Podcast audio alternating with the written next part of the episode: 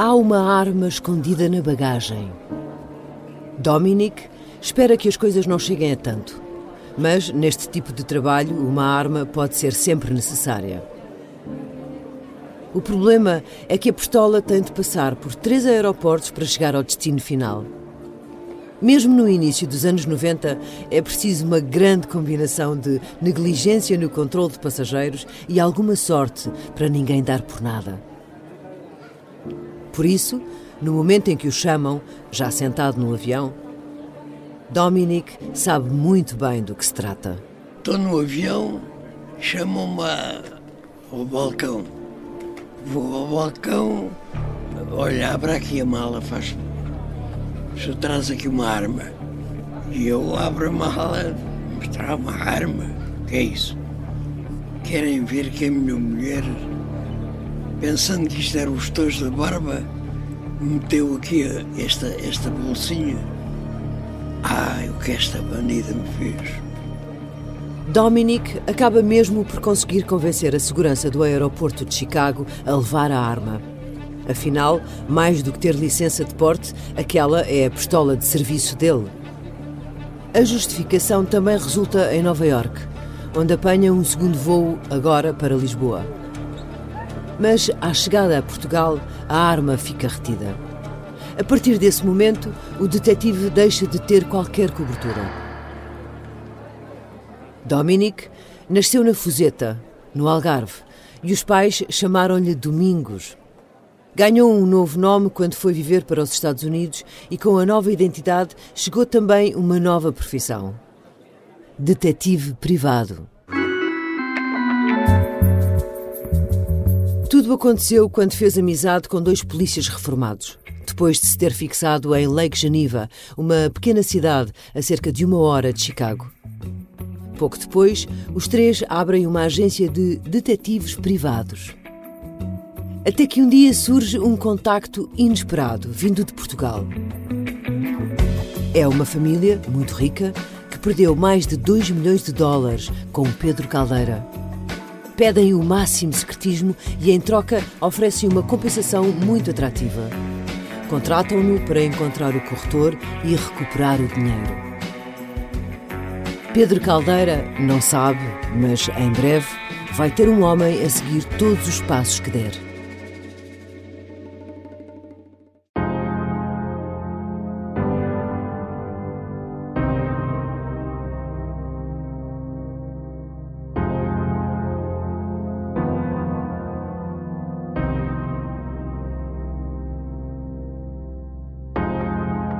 Da viagem de carro para Madrid e de ver esgotadas todas as soluções para arranjar o dinheiro de que precisa para se salvar, Pedro Caldeira decide fugir.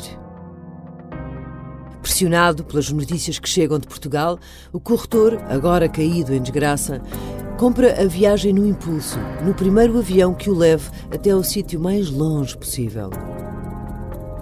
Nos dias a seguir à fuga, a imprensa vai publicar muitas notícias que Caldeira passou por França, pela Suíça, por Marrocos, que está na América Latina, em algum país onde a extradição para Portugal seja mais difícil, que está em Taiwan ou na China, ou em qualquer ilha do Caribe ou do Pacífico. Nada disso é verdade. A verdade é que ninguém, nem os pais, nem a família mais próxima, Ninguém sabe onde está o homem mais procurado do país.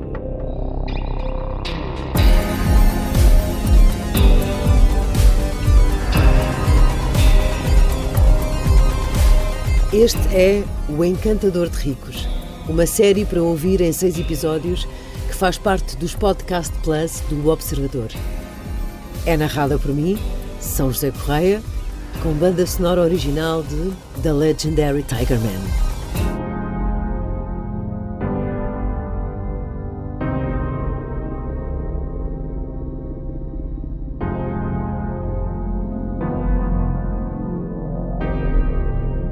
Episódio 5 O Fugitivo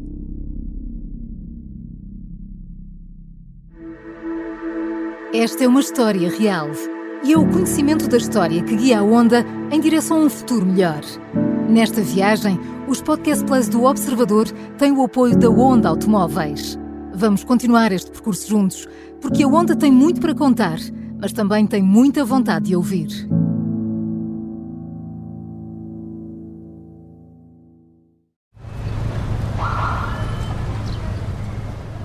Dominic viu o homem sair do banco com uma mala na mão. Tinha estado a aguardar dentro do carro. Quando o homem chega, abre a mala e mostra-lhe o que está lá dentro. Mil contos em notas. O detetive podia fazer uso daquele dinheiro como bem entendesse. Hotéis, restaurantes, viagens. Tudo o que fosse preciso para encontrar Pedro Caldeira. Só havia uma coisa que estava fora de questão. Fui contratado, vim a Portugal, passaram uma procuração com, com esses poderes para o, o perseguir, para o, tentar tudo por tudo para recuperar o dinheiro, não é? exceto naturalmente assassiná-lo, exceto isso de certeza.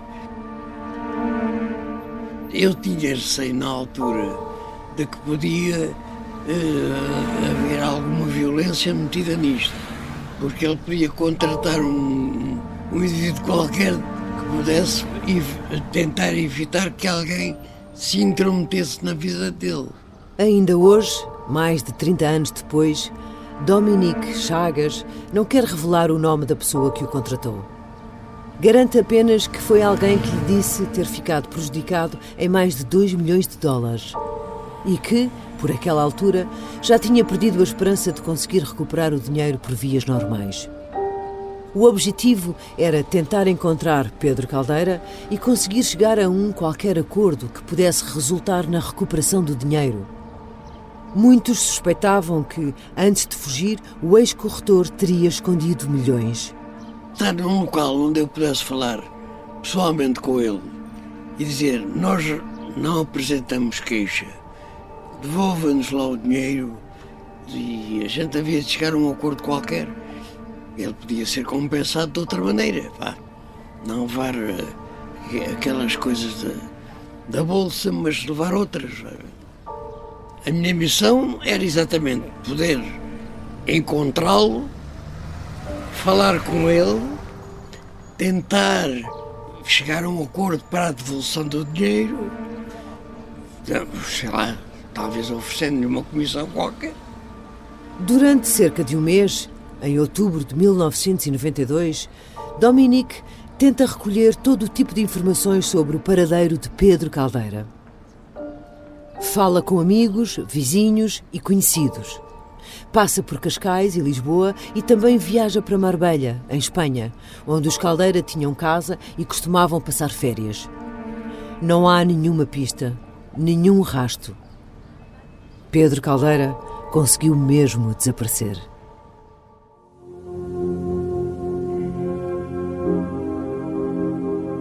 Quem o procura não sabe, mas o plano de fuga improvisado durante a viagem de avião começou logo a correr mal. Assim que aterra em Miami, Caldeira aluga um carro e faz cerca de 60 km com a família até Boca Raton, onde tem amigos que sabe que o podem ajudar nos primeiros dias. Mas quando lá chega, é surpreendido. Os amigos mudaram de casa e de número de telefone. Não os consegue localizar. Decide então continuar a viagem para norte e a família instala-se num pequeno hotel em Palm Beach. Não fica muito tempo. Sem saber o que fazer, parte de novo para a estrada. Faz mais de 1600 quilómetros rumo à capital. Washington, onde espera encontrar outros amigos que o possam acolher. Agora tem mais sorte, mas, mais uma vez, é apenas uma solução temporária.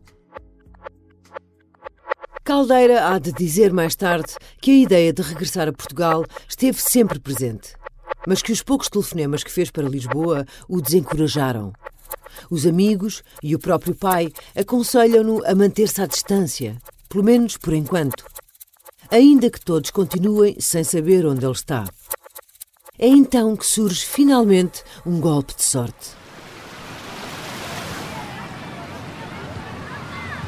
Um outro amigo, Diz que tem uma casa disponível em Palm Beach, onde a família pode viver, se quiser, durante alguns meses, até janeiro.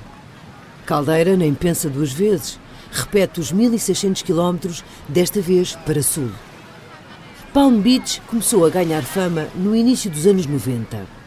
Mas quando os Caldeira lá chegaram, não era ainda a estância balnear que, nos anos seguintes, viria a ser escolhida por muitos milionários para terem luxuosas casas de férias. Depois de ter saído de Madrid com apenas 36 contos no bolso, Caldeira consegue transferir para os Estados Unidos cerca de 10 mil contos que tinha em bancos no estrangeiro. Não tem ainda um plano muito concreto, mas já tem dinheiro para andar em fuga durante vários meses. Não se fala de outra coisa em Portugal. A fuga de Pedro Caldeira está em todos os jornais e nas notícias da televisão. É retratada como o maior escândalo financeiro das últimas décadas no país. Escreve-se que Caldeira, o príncipe da Bolsa, que todos julgavam invencível, desfalcou a corretora e fugiu com milhões, embora se tenha provado mais tarde que isso não era verdade. Esse dinheiro foi usado para cumprir compromissos com os bancos ainda antes de fugir. E, enquanto está nos Estados Unidos, todos os dias surgem novas revelações. As atenções viram-se agora para os clientes que confiaram as fortunas ao corretor. Lista negra de Pedro Caldeira põe Jet Set Lisboeta em pânico. Escreve um jornal. Relação de nomes considerada explosiva, afirma outro. A partir de maio de 1991, a relação de Caldeira com os clientes muda. Como os investimentos tradicionais em bolsa não eram suficientemente atrativos, precisou de ir mais longe para os convencer a continuar. Recebia o dinheiro, investia-o em nome próprio e assumia todos os riscos. Os clientes tinham o capital sempre garantido. E também os juros, anormalmente elevados que Caldeira lhes prometia. Se tudo corresse bem, dividiam o lucro. Se alguma coisa falhasse, teria de ser o próprio Caldeira a assumir o prejuízo.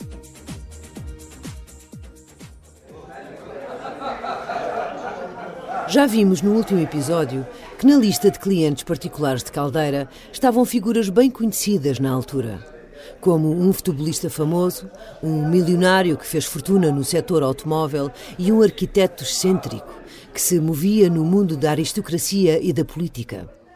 Mas há outros nomes que ainda não foram revelados.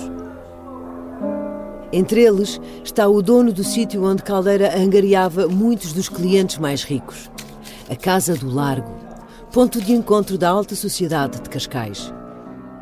Tomás Branquinho da Fonseca, na altura um grande empresário da área do marketing e publicidade, perdeu várias dezenas de milhares de contos. Na lista aparece também o nome de Rui Guedes, pianista e amigo da família Caldeira. Chegou a tocar nas festas de aniversário de Cristina, em Marbella, e ficou conhecido por ter feito a adaptação portuguesa de Topo Gigio. Como, na altura, era diretor no Monte Pio e não queria que o seu nome fosse falado ou constasse de documentos, Rui Guedes fazia todas as transações com Caldeira em notas. Mas nesta história, Rui Guedes não é apenas um investidor. É ele quem apresenta Caldeira a um empresário muito conhecido na área da construção civil. Saúl Maia de Campos foi o construtor do edifício do primeiro hotel Holiday Inn, em Lisboa, e tinha negócios na margem sul do Tejo. Construiu 1.600 casas na costa da Caparica e outros 14 prédios junto à Lisnave, em Almada. Tem também ligações ao futebol. Chegou a ser vice-presidente do Futebol Clube do Porto. Em agosto de 1991, Rui Guedes junta Saúl Maia de Campos e o corretor num almoço no Clube dos Empresários, na Avenida da República, em Lisboa. Antes do encontro, porém, já tinha feito uma revelação à caldeira. O empresário tem 1 milhão e 400 mil contos para aplicar com o juro mais elevado possível. O construtor acaba por colocar nas mãos do corretor mais de 400 mil contos que nunca irá recuperar. é o homem que vai perder mais dinheiro com a fuga de Caldeira.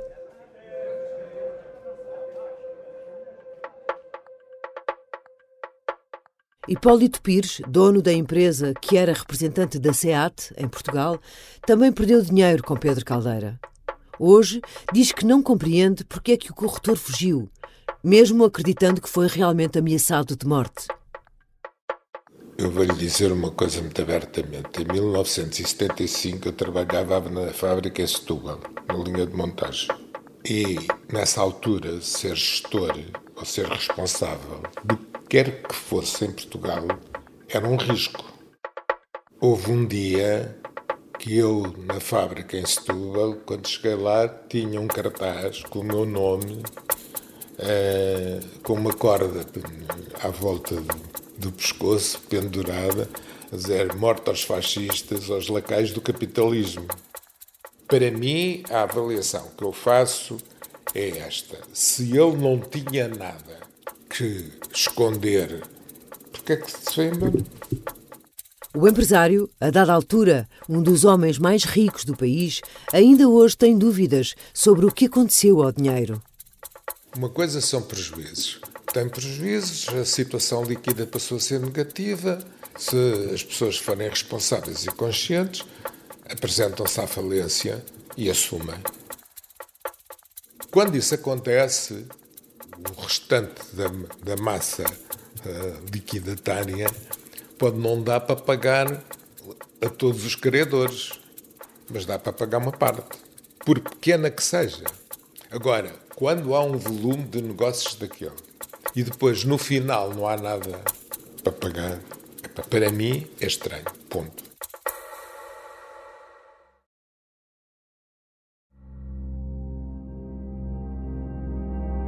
Durante a fuga, Caldeira sente que precisa de contar a sua versão da história e não perde tempo. A 31 de julho, apenas uma semana depois de o corretor sair do país, o semanário, o Independente, publica uma longa entrevista com ele. Caldeira nunca revela onde está. Não nega que tirou milhares de contos à sociedade corretora, mas garante que não fez esse desfalque para fugir com o dinheiro. Foi para pagar dívidas particulares e resolver problemas que deixou em Portugal. E assegura mesmo que só tem com ele uma quantia que lhe dará para sobreviver seis meses. Conta que contraiu dívidas pessoais para recomeçar a atividade e refazer a vida isto depois da suspensão de que foi alvo e do problema com o Banco Pinto e Souto Maior. Garante mesmo que só começou a pagar juros elevados nos últimos dois a três meses, porque era cada vez mais difícil arranjar dinheiro. O que não é verdade. Afirma que fez tudo com boas intenções e sem querer lesar os clientes, acreditando que conseguiria sempre pagar o prometido e admite que, quando não havia mais nada a fazer, usou o dinheiro da sociedade corretora sem dar conhecimento aos outros acionistas. No final, garante que não se importa de encarar a justiça portuguesa, mas reconhece que a vida como corretor, que foi a profissão de sonho dele desde o primeiro momento em que entrou na bolsa, está irremediavelmente condenada. E a vida pessoal também.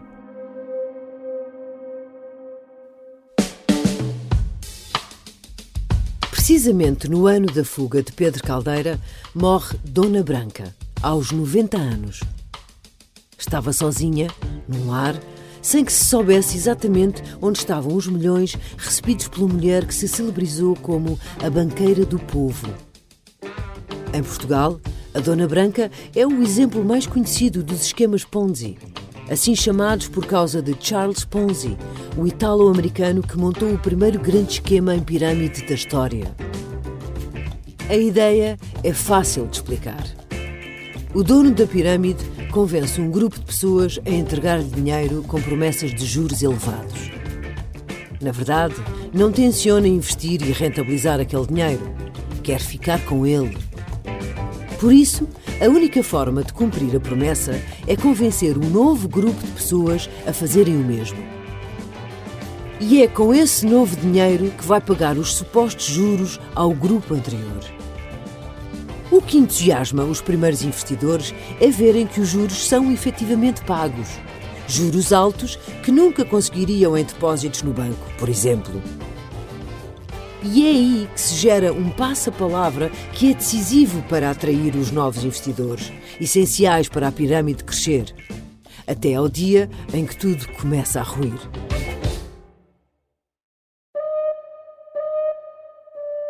Pedro Caldeira geria Dona Branca da Bolsa.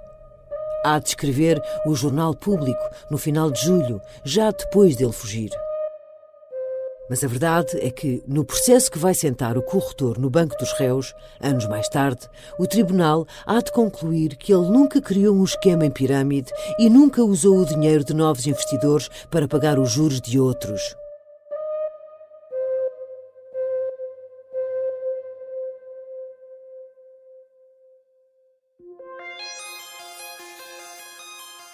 Logo após a fuga, as autoridades portuguesas começam a preparar o mandado de captura internacional de Pedro Caldeira. Dentro de poucos dias, a ordem para o deter será distribuída por 158 países, emitida através do gabinete da Interpol em Lisboa. É nesta altura que o pai de Caldeira começa a procurar um advogado para defender o filho e escolhe uma pessoa que já conhece bem. O pai de Pedro Caldeira fala comigo e pede-me para eu uh, tomar conta uh, do caso. Eu era muito amigo do, do pai do, do, Pedro Caldeira, tinha uma, tinha uma enorme consideração por ele e, e também tinha simpatia pelo Pedro, embora não tivesse a, a, intimidade que tinha, mas não tinha o conhecimento ou a vontade que tinha com, com, com o pai. Rodolfo Lavrador é o homem que passa a representar Pedro Caldeira e que o vai acompanhar até finalmente ser julgado anos mais tarde. Na altura em que o filho foge, o pai de Caldeira já está muito doente. Mesmo assim, passa várias vezes pelo escritório do advogado para desabafar. Confessa que não percebe como é que tudo aquilo aconteceu ao filho. Libânia Biléu, secretária do escritório de advogados, recorda essas conversas. Em especial, uma. Quando o pai do corretor finalmente soube que o filho estava nos Estados Unidos, confidenciou-lhe que estava a tentar enviar uma encomenda para os netos.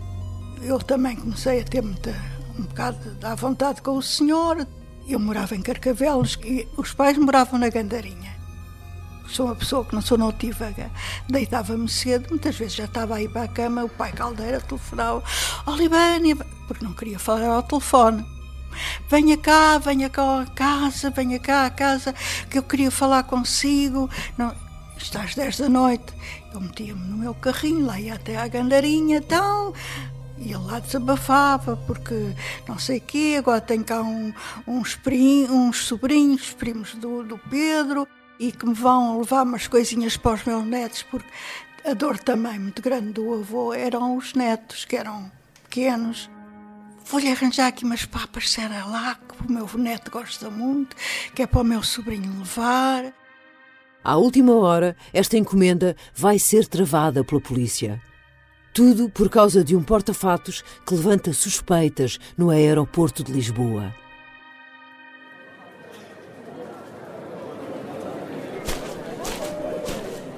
Caldeira raramente sai de casa nos Estados Unidos, mas, quando o faz, vai à rua sem qualquer disfarce. Usa apenas um chapéu e só às vezes. A família faz uma vida discreta. Estão muito tempo em casa, em Palm Beach. Passam longas horas a ver televisão e a ler os jornais portugueses que chegam com vários dias de atraso. Os Caldeira têm dificuldade em encontrar uma escola para os filhos. Ela com 14 anos, ele com 11. As escolas exigem as equivalências no sistema de ensino português, mas tratar disso seria impossível, porque iria denunciar a localização da família até que encontram um pequeno colégio que aceita inscrever as crianças sem grandes exigências. Aproveitam as férias dos miúdos para viajar. Até fazem férias de Natal na neve. Caldeira dedica-se a escrever. Envia cartas aos seus clientes particulares a pedir desculpa pela situação e a garantir que pagará o que deve. Cartas que serão entregues em mão por Libânia, secretária do advogado. Por vezes sai de casa para se encontrar com algumas pessoas que conhece na região. Chega até a ter reuniões em que dá aconselhamento financeiro sobre investimentos na Europa. Uma forma de também receber algum dinheiro. Mas o casal sabe que está a ser procurado e tenta despistar as autoridades. Até pede a um amigo de nacionalidade argentina para levar as cartas para Buenos Aires, para serem enviadas dali para amigos de Caldeira em Portugal, de forma a lançar uma falsa pista sobre o paradeiro da família. Não funciona.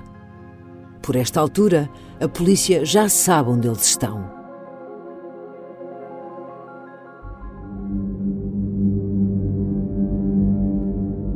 O advogado de Pedro Caldeira tem uma forte suspeita.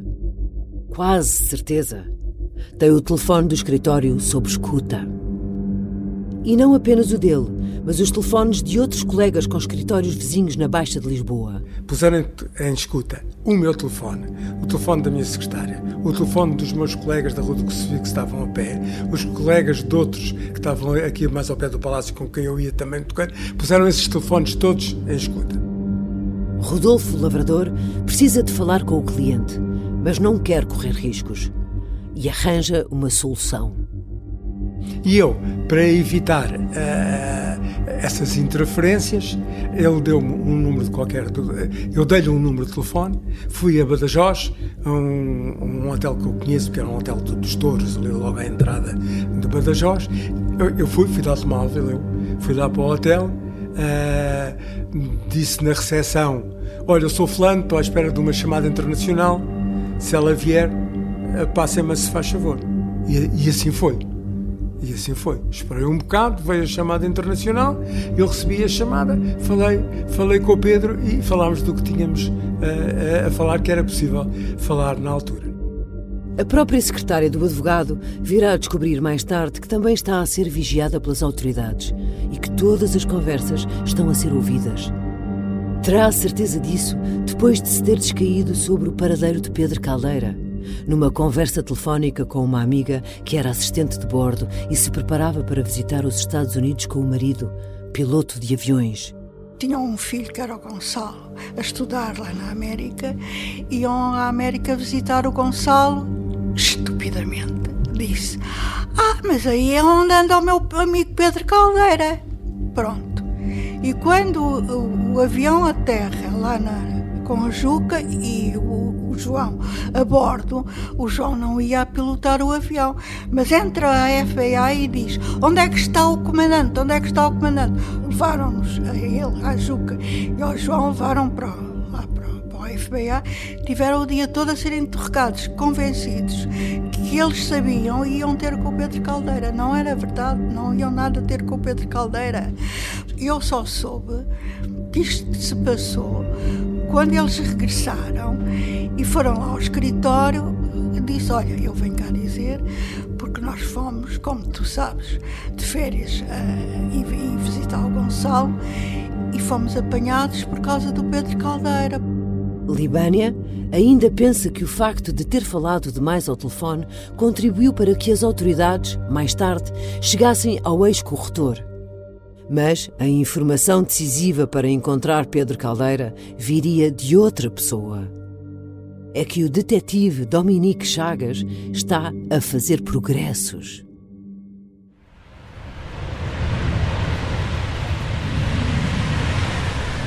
Final de fevereiro de 1993. Falta menos de um mês para Pedro Caldeira ser apanhado. Um homem caminha dentro do aeroporto de Lisboa, discretamente, com uma mala porta-fatos. O suspeito anda com naturalidade. Aparentemente, ninguém repara nele. Mas a polícia judiciária está a vigiá-lo e sabe exatamente o que ele está a tentar fazer. Dentro da mala estão roupas, jornais, produtos de higiene, guloseimas e papas Cerelac. Estão também notas, 6.500 dólares em notas. No momento certo, o homem é interceptado pelos inspectores. É um primo de Pedro Caldeira. Vive na Alemanha e já serviu de intermediário entre o corretor e o pai. Tinha trazido cartas e outros objetos que lhe chegaram dos Estados Unidos. e está prestes a transportar uma encomenda em sentido contrário. Este canal de comunicação entre Pedro Caldeira e Portugal acaba de ser cortado. O corretor fica cada vez mais isolado. Dominique Chagas não desiste. Depois das investigações em Portugal, o detetive privado volta para os Estados Unidos. Quando suspeita que Pedro Caldeira está no país, começa a fazer perguntas. E o ponto de partida são as bases de dados das companhias aéreas e dos aeroportos. Depois fui logo para a América, andei dos aeroportos, a uh, saber das chegadas, etc, etc. E depois lá comecei a, nas pelugadas dele e, e foi assim que começou lá. Está confirmado. Dominique Chagas acabou de encontrar Pedro Caldeira. O corretor e a família estão em Palm Beach. Com essa informação, vai falar diretamente com o FBI. Já tinha um contacto, o agente Muller. Sempre que tinha uma novidade, eu entrava em contato com esse Muller.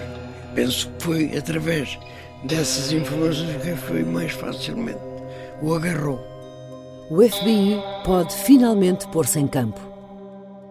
O fugitivo português mais procurado dos últimos meses está prestes a ser capturado.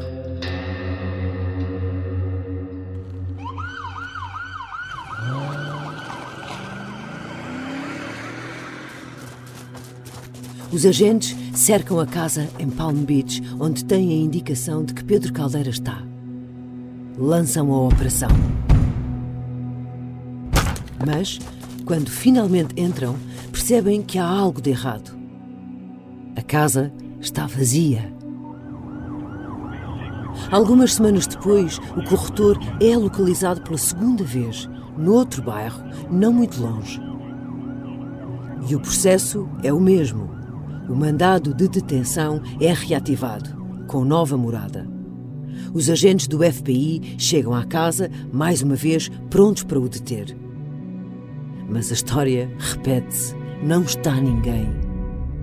Caldeira e a família tinham saído um ou dois dias antes. É neste momento que na PJ se começa a gerar uma suspeita. Há uma fuga de informação. Alguém está a avisar Pedro Caldeira. Mas essa é uma história para o último episódio.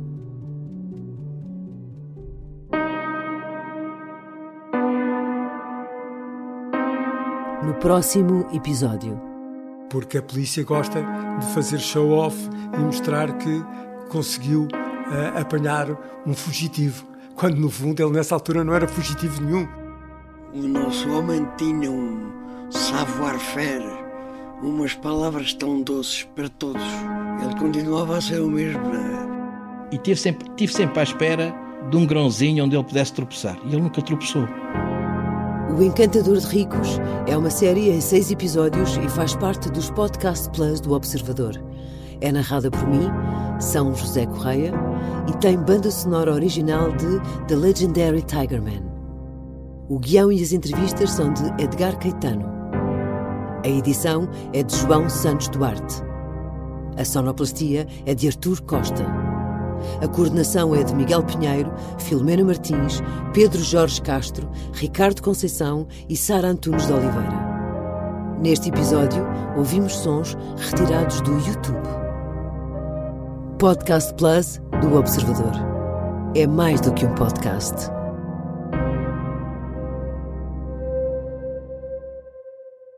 Os Podcast Plus do Observador têm o apoio da Onda Automóveis.